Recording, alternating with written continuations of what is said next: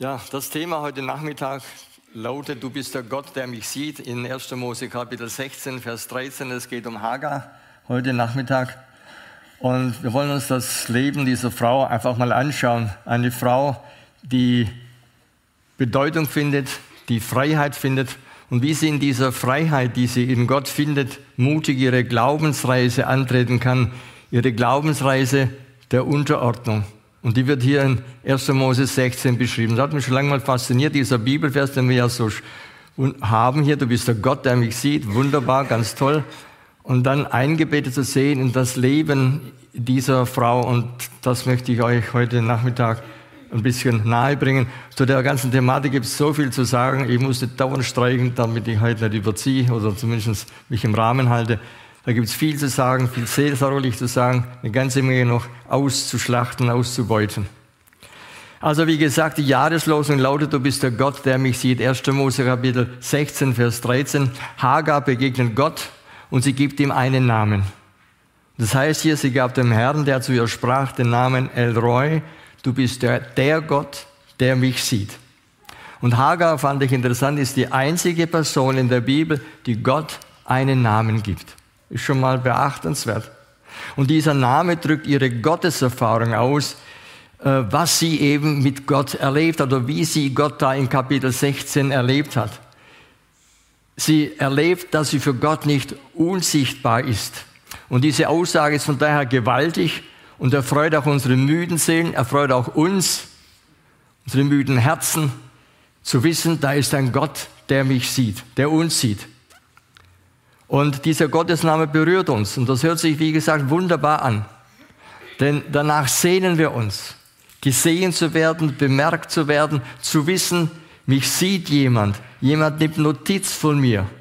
Auch wenn mich andere nicht sehen, auch wenn ich für andere nicht sichtbar bin, da ist der Gott, der mich sieht, wo ich bin, wo ich lebe, wie es mir geht und so ist es ein Wort, das uns Würde gibt, ein Wort, das uns Bedeutung verleiht, dass es einen Gott gibt, der meine Situation, in der ich lebe, so wie Hagar, wo ich lebe, wo ich stehe, dass Gott mich da sieht. Aber wie gesagt, hinter dieser starken Gotteserfahrung steht bei Hagar ein schmerzliches und auch ein schweres Schicksal. Und wir finden diese Lebensgeschichte von der Hagar, dieser Frau, eben die trotz, trotz widriger Umstände einen außergewöhnlichen Glauben zeigt. Und damit sind wir in unserem ersten Gedanken, wir wollen uns einfach mal hineinbegeben in dieses Leben von Hagar, in die Geschichte einer Sklavin, in die Geschichte einer Dienerin. Hagar war unfrei. Nun, über Hagar gibt es eigentlich nicht viel zu lesen. Wie gesagt, Genesis 16.1 steht was drin. Da wird es knapp berichtet, dass Sarai eine ägyptische Sklavin namens Hagar hat. Und schon sind wir mittendrin im Geschehen. Und vermutlich ist Hagars Schicksal mit den Ereignissen in Genesis Kapitel 12 verbunden, also 1. Mose Kapitel 12 verbunden. Adam und Abraham und Sarai gehen wegen einer Hungersnot nach Ägypten. Dann ist dort der Pharao, der will Sarai als seine Frau nehmen, dann erfährt er, dass sie verheiratet ist, dann bringt er sie wieder zum Abraham zurück. Also diese ganze Story könnt ihr dort nachlesen. Dann heißt es in, in 1. Mose 12, Vers 16, ihretwegen überhäufte er Abraham mit Geschenken, dann kriegt er alles Mögliche an Sachwerten, unter anderem Sklaven und Sklavinnen. Und so kam vermutlich dann Hagar auch zu Abraham und Sarai als Dienerin in das Haus von diesen beiden. Und das war ein schweres Schicksal. Sie wurde aus Ägypten weggebracht. Sie wurde von ihrem Vater getrennt, von ihrer Mutter getrennt, von ihren Geschwistern getrennt, von ihrer ganzen Familie getrennt. Und sie hat bestimmt bittere Tränen geweint, zu wissen, sie kommt in eine fremde Kultur hinein, eine fremde Sprache, wo sie kaum versteht oder gar nicht versteht. Sie muss ihr vertrautes Land verlassen. Und so stand Hagar ein Stück weit am Ende, am Rande der Gesellschaft, dort wo sie jetzt hineinkam. Und obwohl Gott ihr Schicksal zum Guten wendet, indem er sie in die Familie der Gläubigen aufnimmt, ist ja wirklich ein Glaubensheld oder Heldin, wenn man das so sagen will, bleibt sie Dienerin von Sarai. Und ich denke, wir dürfen diesen ganzen Schmerz und dieses ganze Leid, das Hagar hier erlebt, nicht, nicht übersehen, da das ganz wichtig ist, um diese Gotteserfahrung eben zu verstehen, was sie dann zum Ausdruck bringt. Du bist der Gott, der mich sieht. Ich möchte aber einen kleinen Exkurs machen, vielleicht war mir irgendwo wichtig, ich weiß nicht warum dass wir diese Sklaverei oder diese Dienerschaft in Israel nicht mit den Sklavenhaltern in den USA auf dem 17., 18. und 19. Jahrhundert vergleichen oder mit dem, was wir aus den Filmen über das alte Rom kennen. Ich möchte in diesem Zusammenhang erinnern an Hiob 31, der zu ungefähr zur gleichen Zeit gelebt hat wie Abraham, wo er sagt, äh, im Kapitel 31, habe ich meinem Sklaven oder meinem Diener das Recht versagt und meiner Sklavin, wenn sie gegen mich klagten? Was wollte ich tun, wenn Gott sich erhebt, was ihm entgegnen, wenn er es untersucht? Hat nicht einer uns beide im Schoß gebildet, nicht einer im Leib uns gemacht? Also wir sehen hier, hier war seiner Zeit weit voraus, weil sein Menschenbild von dem einzigen wahren, lebendigen Gott geprägt wurde. Und seine Logik war schlicht, war einfach und praktisch. Wenn Gott mich und meinen Diener erschaffen hat, dann sind wir beide von gleichem Wert, dann sind wir beide von gleicher Würde. Und Hiob erkennt die Gleichheit aller Menschen vor Gott, unabhängig von ihren sozialen Umständen, von ihrer sozialen Herkunft. Und als Konsequenz daraus fühlt er sich verpflichtet, seinen Diener oder seine Dienerinnen gerecht zu behandeln. Und er ist sogar bereit, ihre Klagen und Beschwerden anzuhören, auch dann, wenn sie sich gegen Hiob selbst richten. Und Hiobs Haltung übertraf die Ethik seiner Zeit, obwohl er keine Bibel in den Händen hatte. Und später, viele, viele, viele Jahrhunderte später nach Hiob, dann lesen Menschen die Bibel und leiten fälschlicherweise ab, dass sie das Recht zur Sklaverei hätten. Und deshalb ist es wichtig zu betonen, dass die Sklaverei oder dieses ganze soziale äh, Sache hier grundsätzlich im Alten Testament nicht mit der brutalen Form der Sklaverei vergleichbar ist, die in anderen Kulturen praktiziert wurde. Und später sehen wir dann der ganzen Gesetzgebung Gottes, wie die Gesetzgebung Gottes darauf abzielt, die Rechte und die Würde der Sklaven zu schützen und die Sklaverei auf begrenzte Zeiträume zu beschränken durch die Jubeljahre und so weiter, was dann alles in 2., 3., 4., 5. Mose äh, beschrieben ist.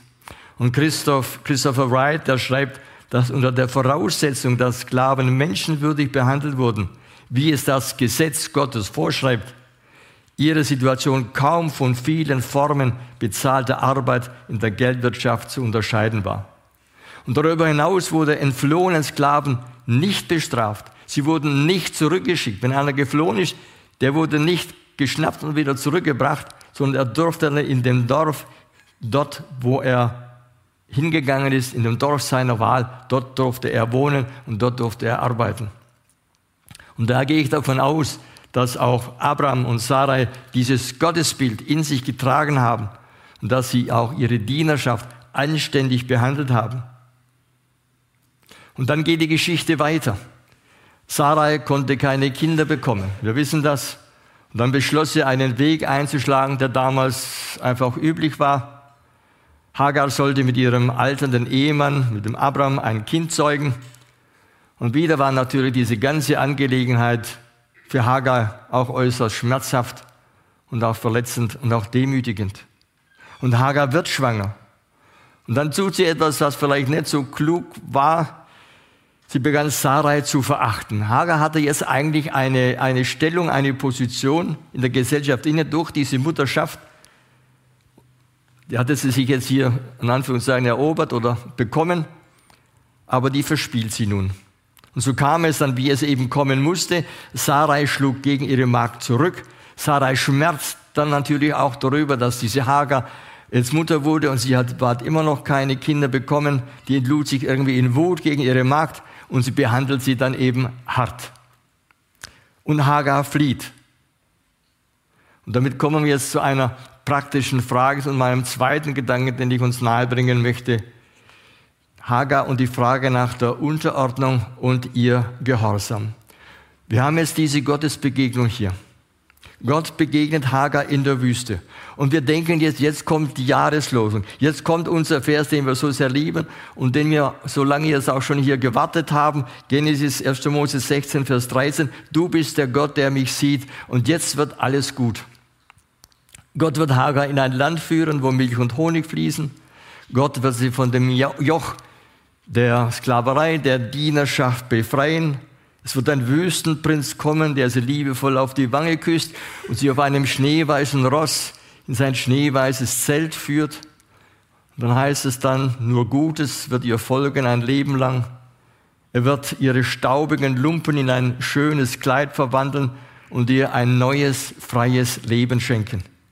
Das Aschenputtel-Dasein ist jetzt beendet. Und wir reiben uns die Augen und dann lesen wir Kapitel 16, Vers 8, der Engel, er sprach, Haggai, Sarais Magd, wo kommst du her und wohin willst du gehen? Und Haggai antwortete und sprach, ich bin auf der Flucht vor meiner Herrin Sarai. Und gleich darauf in Vers 9 heißt es weiter, und der Engel des Herrn sprach zu ihr, geh zurück zu deiner Herrin und unterwirf dich ihr. Eine harte Anweisung, die vermutlich ganz und gar nicht Hagars Gefühlswelt entsprach. Sie ist ja gerade geflohen, ist ja gerade abgehauen, ich weiß nicht, wie lange sie jetzt unterwegs war. Und vielleicht auch nicht unser eigenes Weltbild widerspiegelt, unser eigenes Gefühlsbild äh, widerspiegelt, wenn wir das hier so lesen. Und Gott sagt etwas, das vollkommen im Widerspruch zu unserem, vielleicht auch zu unserem Konzept von Gott steht. Wir haben das von ein Bild von einem Gott, der sowas einfach nicht tut. Das, das kann doch nicht wahr sein, was hier steht. Aber Gott tut es. Gott sagt ja das. Geh zurück, Vers 9, zu deiner Herrin und unterwerf dich ihr. Demütige dich unter ihre Hand, Vers 9. Gott schickt Hagar zurück zu Sarai und das ist ein Skandal im 21. Jahrhundert, absolut. Gott schickt Hagar in Verhältnisse zurück, die hart waren und diese Anweisung könnte man denken, ist gefühllos, überaus gefühllos. Ist das der Gott, der mich sieht? Irgendwie scheint Gott vielleicht doch nicht richtig hinzuschauen, in welcher dramatischen Situation sich Hagar befunden hat und warum sie geflohen ist. Nun, wir haben jetzt keine Reaktion von Hagar. Wir erfahren nichts über ihren Gemütszustand. Aber ich denke, wir können uns ausmalen, wenn wir Menschen sind, wenn wir Anteil nehmen an diesem Leben, dass das im ersten Moment für sie auch ein Schock war. Wie sie auch mit sich gerungen hat, wie sie auch geweint hat. Also wir haben hier diesen krassen Gegensatz. Auf der einen Seite die Freude, da ist ein Gott, der mich sieht, das hat sie erlebt. Und auf der anderen Seite auch wieder das Leid oder auf jeden Fall diese, diese Anweisung Gottes, geh zurück und unterwirf dich ihrer Autorität. Und so möchte ich einfach in Bezug auf die praktische Anwendung aus dem Leben Hagers, dass er sie wieder zurückschickt in eine, in eine Situation der Unterordnung, ähm, dieses Leben Hagers aufgreifen und auf uns anwenden und uns die Frage stellen, wo erwartet vielleicht Gott von mir in irgendeiner Beziehung, dass ich mich unterordne, dass ich mich einordne, dass ich mich einfüge. Und das in unserer heutigen freien Welt dass wir uns fragen, wie stehe ich zu diesem Thema der Unterordnung ganz allgemein in unserer freiheitlich denkenden Welt. Eigentlich stellt der Text uns die Aufgabe, eine Antwort zu geben, wie wir in schwierigen Verhältnissen mit der Unterordnung, äh, umgehen. Aber ich möchte das Thema grundsätzlich ganz allgemein fassen, wie wir zu dieser Thematik stehen. Unterordnung, Gehorsam. Und ich will auch heute Nachmittag erst nicht die ganzen Grauzonen ausloten. Wie gesagt, da gibt es viel zu sagen, aus Seelsorger nicht zu benennen, nicht auf Fragen eingehen, was ist aber wenn und was macht man dann aber und so weiter, die ganzen Grenzen, die da sind, nicht auf den Missbrauch eingehen, der sicherlich auch in dieser sündhaften Welt, in der wir leben, auch da ist und den Menschen betreiben.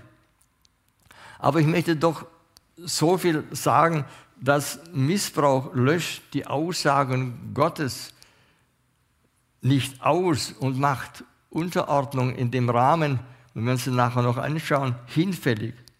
sondern ich denke, man muss Unterordnung vom Evangelium her füllen. Unterordnung sollte von jenen, die Autorität ausüben, mit selbstloser Liebe gefüllt werden. Und da ist ja Gott selbst der Maßstab in seiner Liebe zu uns, indem wir uns einem Gott unterordnen, der sein Leben für mich, für uns gegeben hat. Da setzen wir den Maßstab für jene, wo ich vielleicht in gewisser Weise Verantwortung trage, wo ich in gewisser Weise Autorität habe.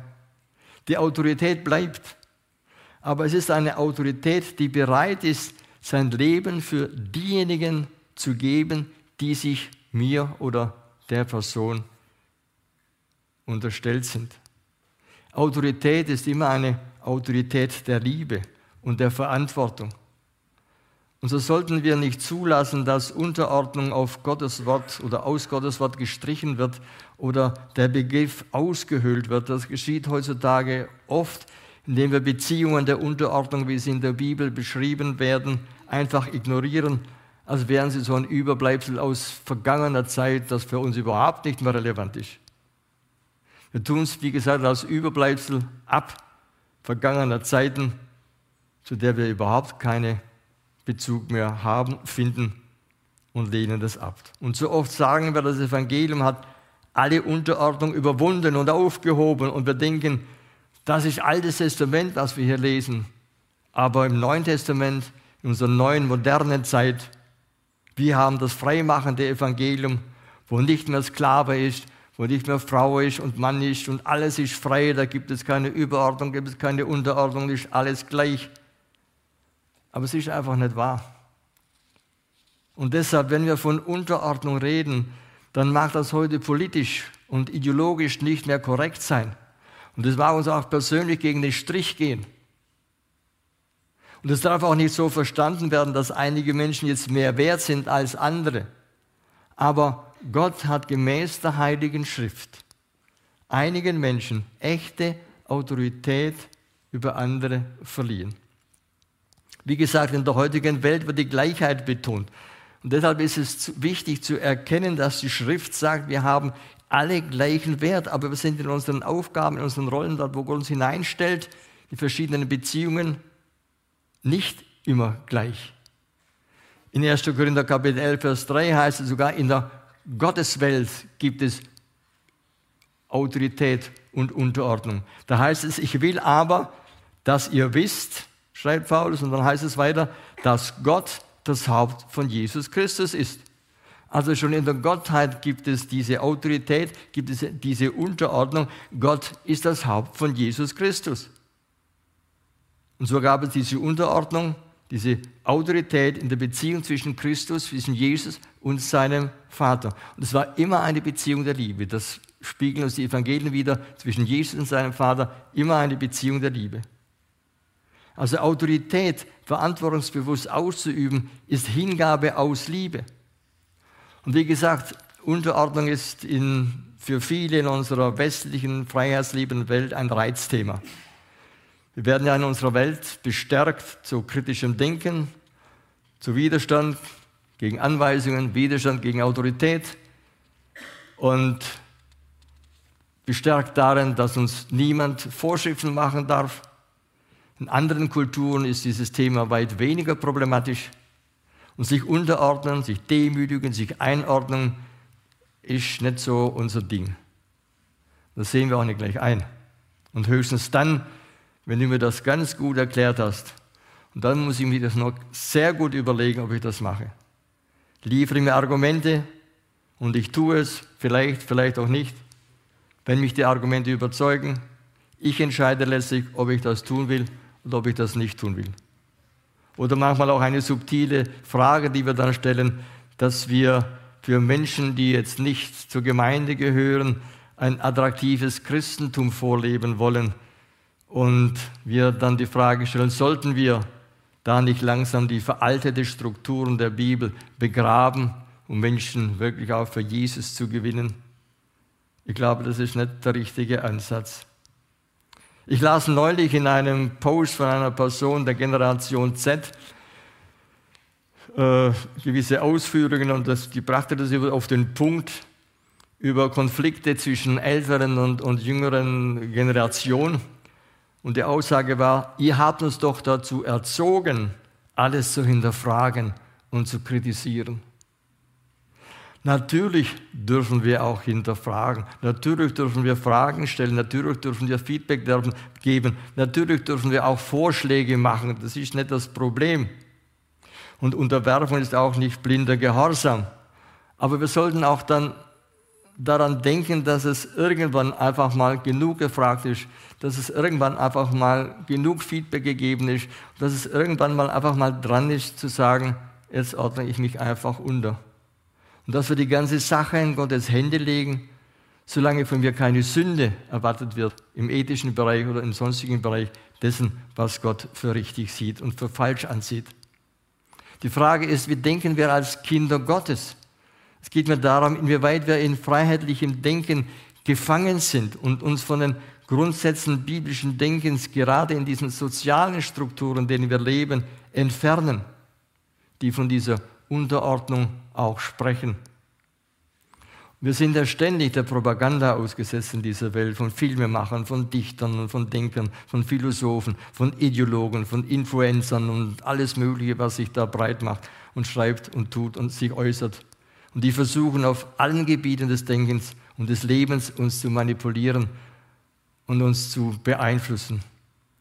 Und eines Tages brechen wir ein und wir fragen uns, sollten wir die Bibel nicht auf eine andere Art und Weise interpretieren? Ist vielleicht am Ende nicht alles nur eine Frage der Kultur? Und so wollen wir jetzt einfach mal hören, was die Bibel zu diesem Thema zu sagen hat, einfach ein paar äh, soziale Strukturen, wo wir aufgefordert sind, uns da hineinzufinden in diese Frage der Unterordnung. Nun, alles beginnt bei Gott. Jeder sollte sich, muss sich, darf sich, wie immer, sich Gott unterordnen. Es heißt in Jakobus Kapitel 4, Vers 7, so unterwerft euch nun Gott. Oder in 1. Petrus Kapitel 5, Vers 6, demütigt euch nun unter die mächtige Hand Gottes. Also Gott ist die oberste Instanz.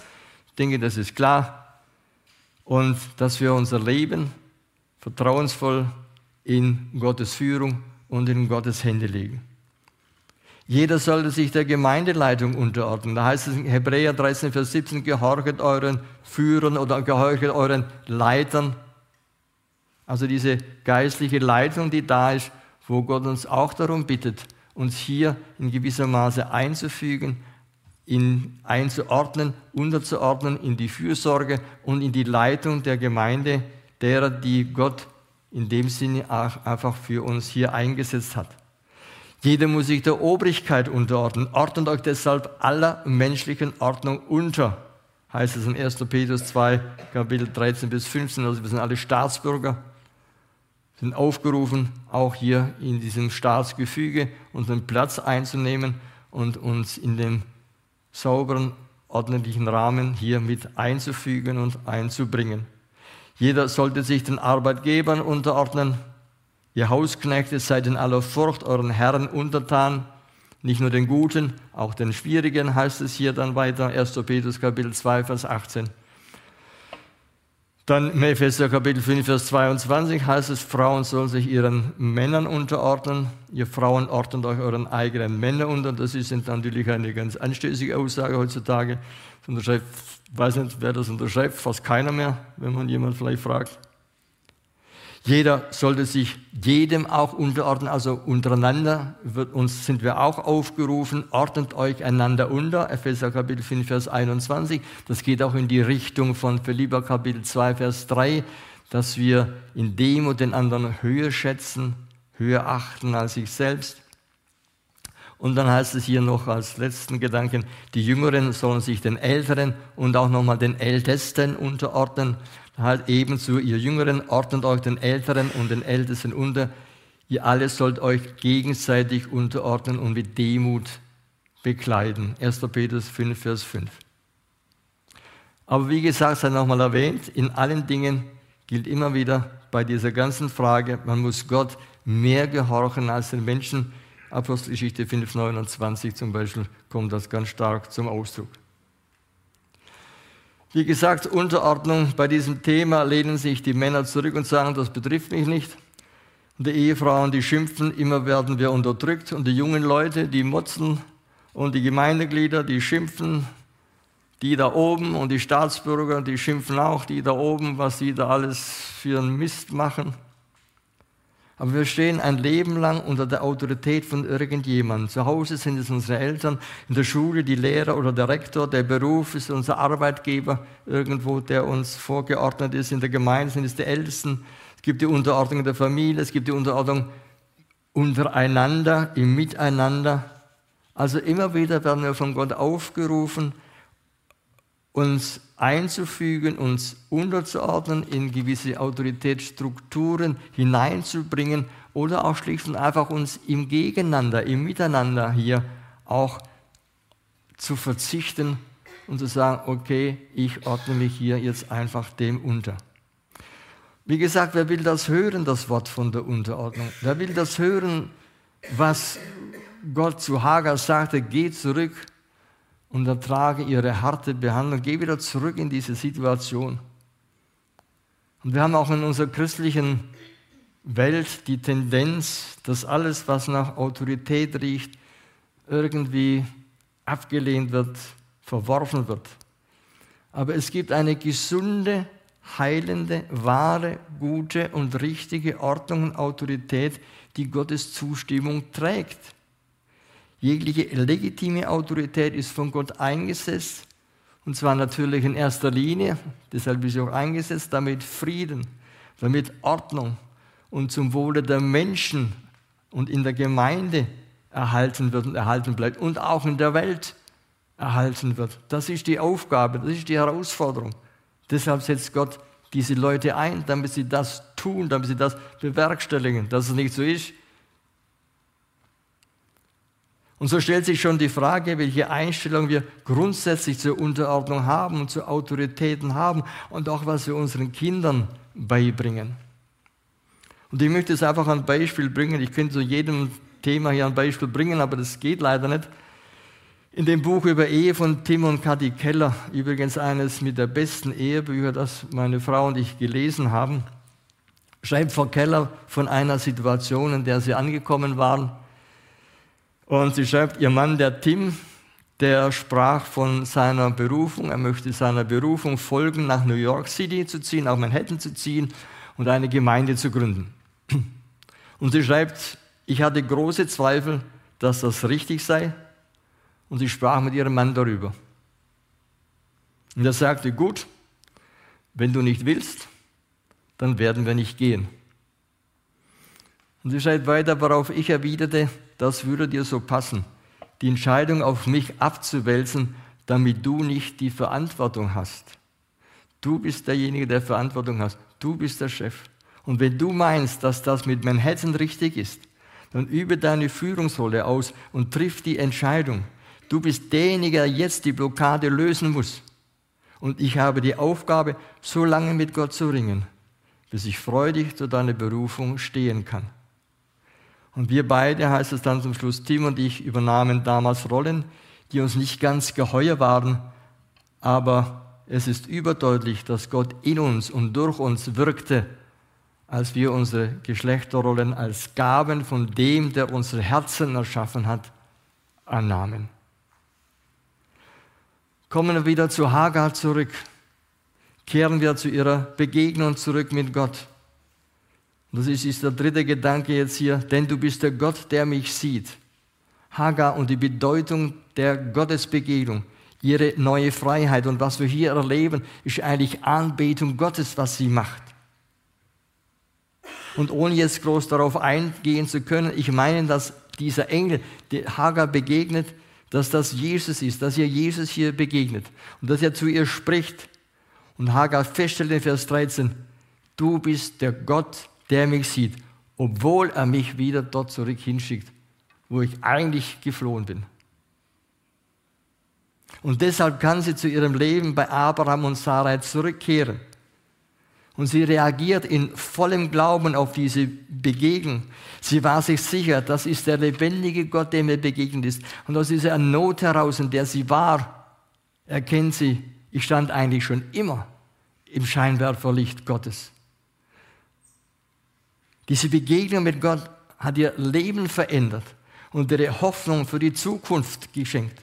Sie nannte ihren Gott El Roi, du bist der Gott, der mich sieht. Das ist er für sie geworden. Ihr ganz persönlicher Gott. Und so hat sie ihn liebevoll genannt. Du bist der Gott, der mich sieht. Und man kann sich vorstellen, was das für Hager bedeutet hat in dieser Situation, in der sie da stand, in dieser Wüste. Und diese Begegnung, die geschah ja in dieser Wüste nicht zufällig. Sie war vor Verletzung geflohen, sie war vor Leid geflohen, sie war vor Schmerz geflohen, vor Demütigung geflohen. Und sie wusste nicht wohin, einfach nur weg aus dieser Situation. Da muss ich raus und fort. Doch das Elend und dieses Leid, das sie erlebt hat, diese Flucht führte sie direkt in die Arme Gottes. Sie war vollkommen hoffnungslos, aber sie erfand oder sie fand neue Hoffnung in ihrem oder bei Gott. Sie war eine ungeliebte Dienerin, rumgeschubst, aber sie erkannte ihre Bedeutung vor Gott und sie erkannte seine Liebe. Da ist ein Gott, der mich sieht. Und das bringt in ihr Anbetung hervor. Und das hebt sie hoch. Es mag es nicht erwartet haben, dass Gott sie wieder zurückschickt, dass er zu Vers 9 geht zurück in deine, zu deiner Herrin und unterwerft dich ihr, demütige dich unter ihre Hand. Sie mag das nicht erwartet haben.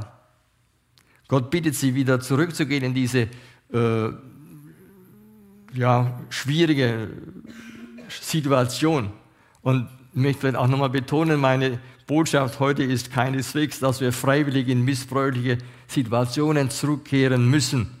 Das will ich heute ganz bestimmt nicht heute, äh, heute Abend rüberbringen. Denn Hagars Geschichte war eine ganz besondere eigene Geschichte mit Gott. Aber stehen wir nicht oftmals auch in schwierigen Beziehungen aus denen wir manchmal nicht fliehen können. Und Hagar hatte diesen Glauben an Gott, der es ihr ermöglichte, seinem Ruf zu folgen und in diese Realität, da wo sie weggegangen ist, wieder, wieder zurückzukehren. Und sie wusste, ich gehe nicht alleine zurück in diese Situation. Sie wusste, Gott ist mit mir, er ist an meiner Seite. Und das gab ihr die Kraft wieder zurückzukehren und vertrauensvoll mit Gott dorthin zu gehen, wo sie nicht wusste, was jetzt passiert. Sie kehrte gehorsam zu Abraham und Sarai zurück, aber sie wusste, Gott ist mit mir. Dieses Vertrauen hatte sie in ihren Gott. Und sie wusste, wenn sie da jetzt zurückkehrt, so ist dieser Gott, dieser liebevolle Gott, dem er jetzt hier begegnet ist, der ist bei mir, der ist mit mir. Und der wird mich durch das Leben hindurchführen. Und so ist Hagar eine Frau des Glaubens, so wie Abraham, kann man sagen. Sie gehorchte glaubensvoll der Weisung Gottes, sich Sarai zu werfen. Sie tat es. Das heißt nicht, dass sie schreckliche Herzklopfen hatte. Was wird sein? Was wird das alles werden? Aber ich bin mir auch sicher auf der anderen Seite, dass sich ihr Herz, dass sich ihr Leben verändert hat, dass sich ihr Leben geändert hat. Was nach Hagars Rückkehr geschah, als sie dort angekommen ist, zwischen ihr und Sarah, ist uns nicht bekannt. Ich kann nur vermuten, dass Abraham und Sarah wahrscheinlich überrascht waren. Vielleicht waren sie auch beschämt, als Hagar plötzlich wieder aufgetaucht ist. Und natürlich, als sie das alles berichtet hatte, was ihr Erlebnis war. Und Abraham hat ja auch dann, der Abraham hat ja auch dann äh, Ismail, also den Sohn, den sie geboren hat, den Namen Ismael gegeben. Also sie hat berichtet von ihrer Gotteserfahrung. Und Abraham und, und Sarah mussten erkennen, dass der Gott, dass ihr Gott auch ein Stück weit der Gott Hagars ist.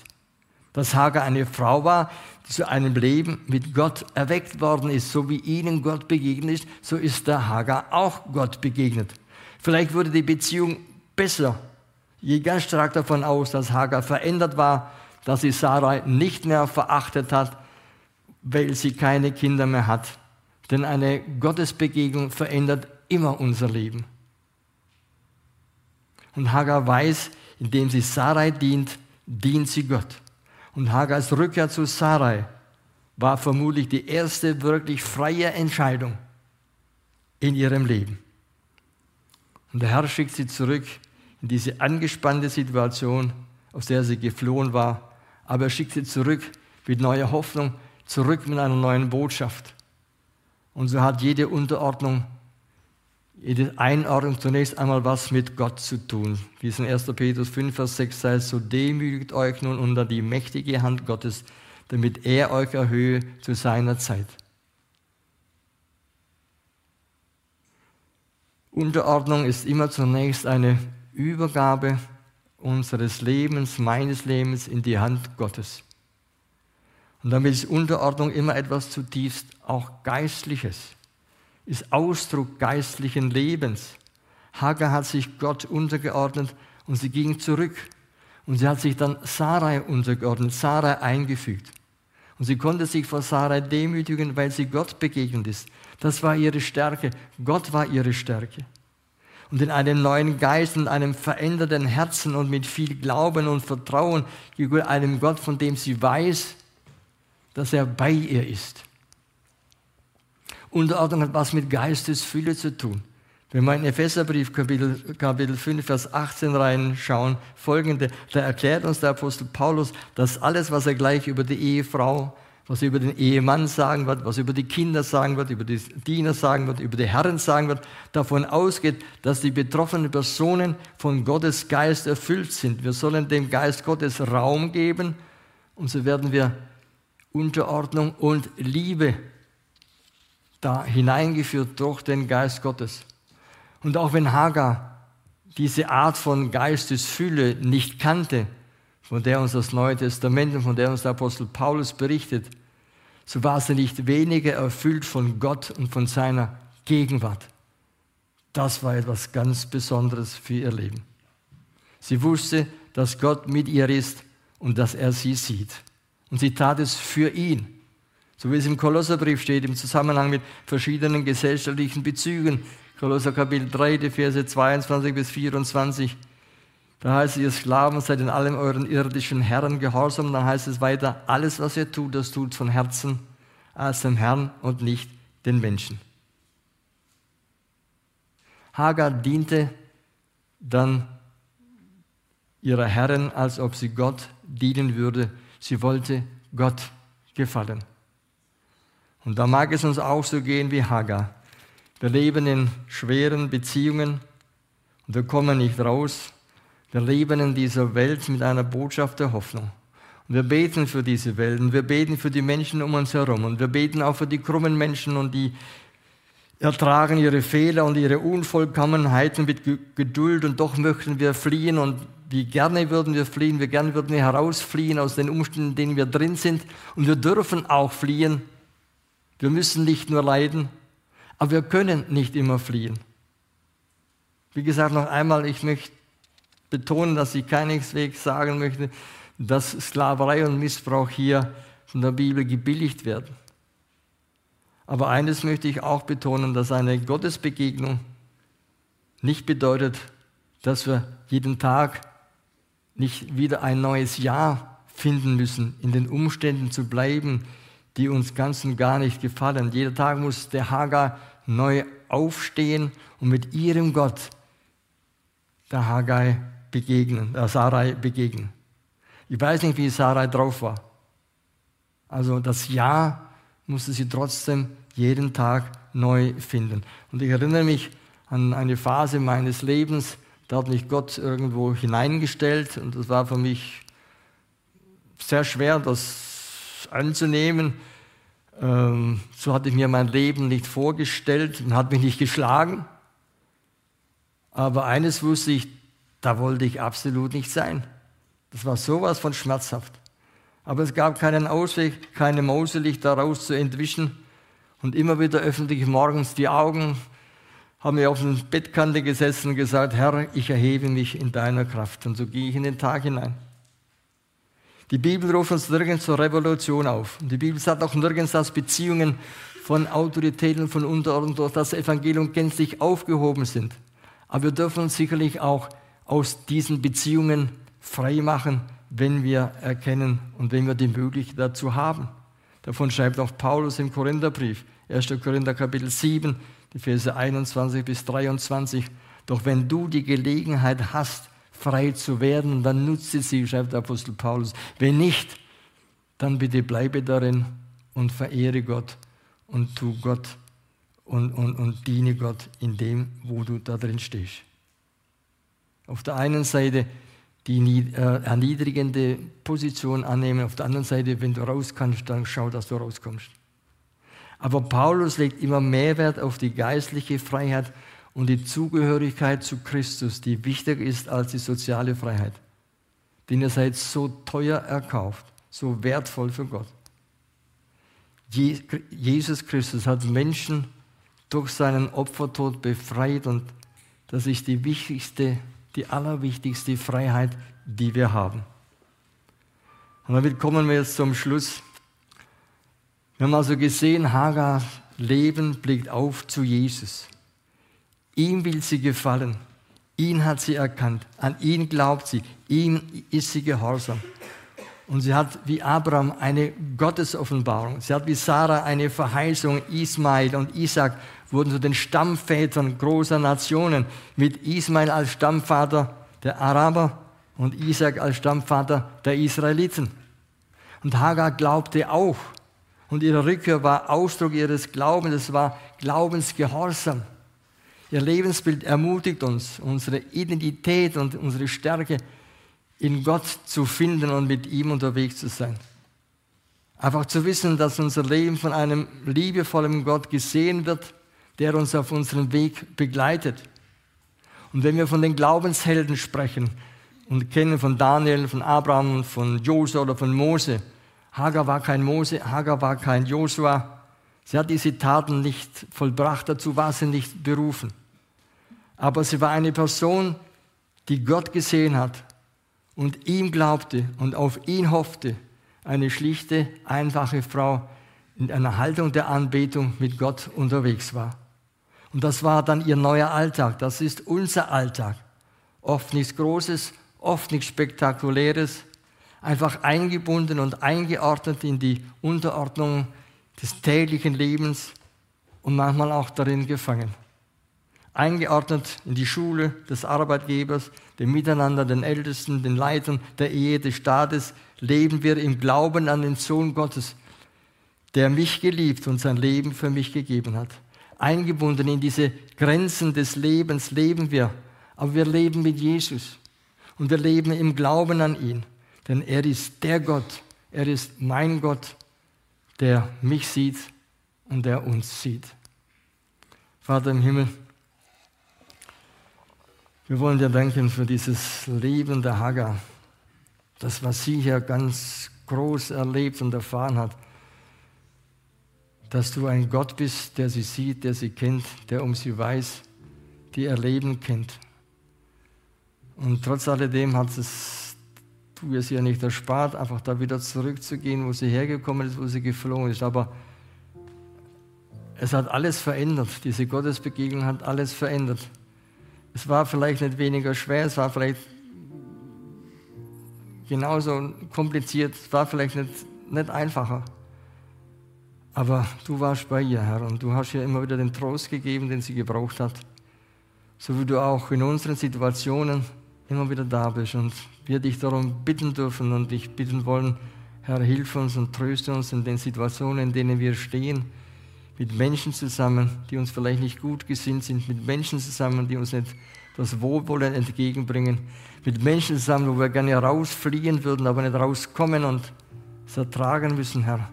Aber lass uns den Aufblick auf dich nicht verlieren. Lass uns nicht müde werden, Herr, in diesem Leben mit dir. Stärke uns immer wieder neu, Herr. Gib uns immer wieder neu deine Gnade, deine Hoffnung und auch die Freiheit, die wir brauchen, um hier mit dir unterwegs zu sein. Amen.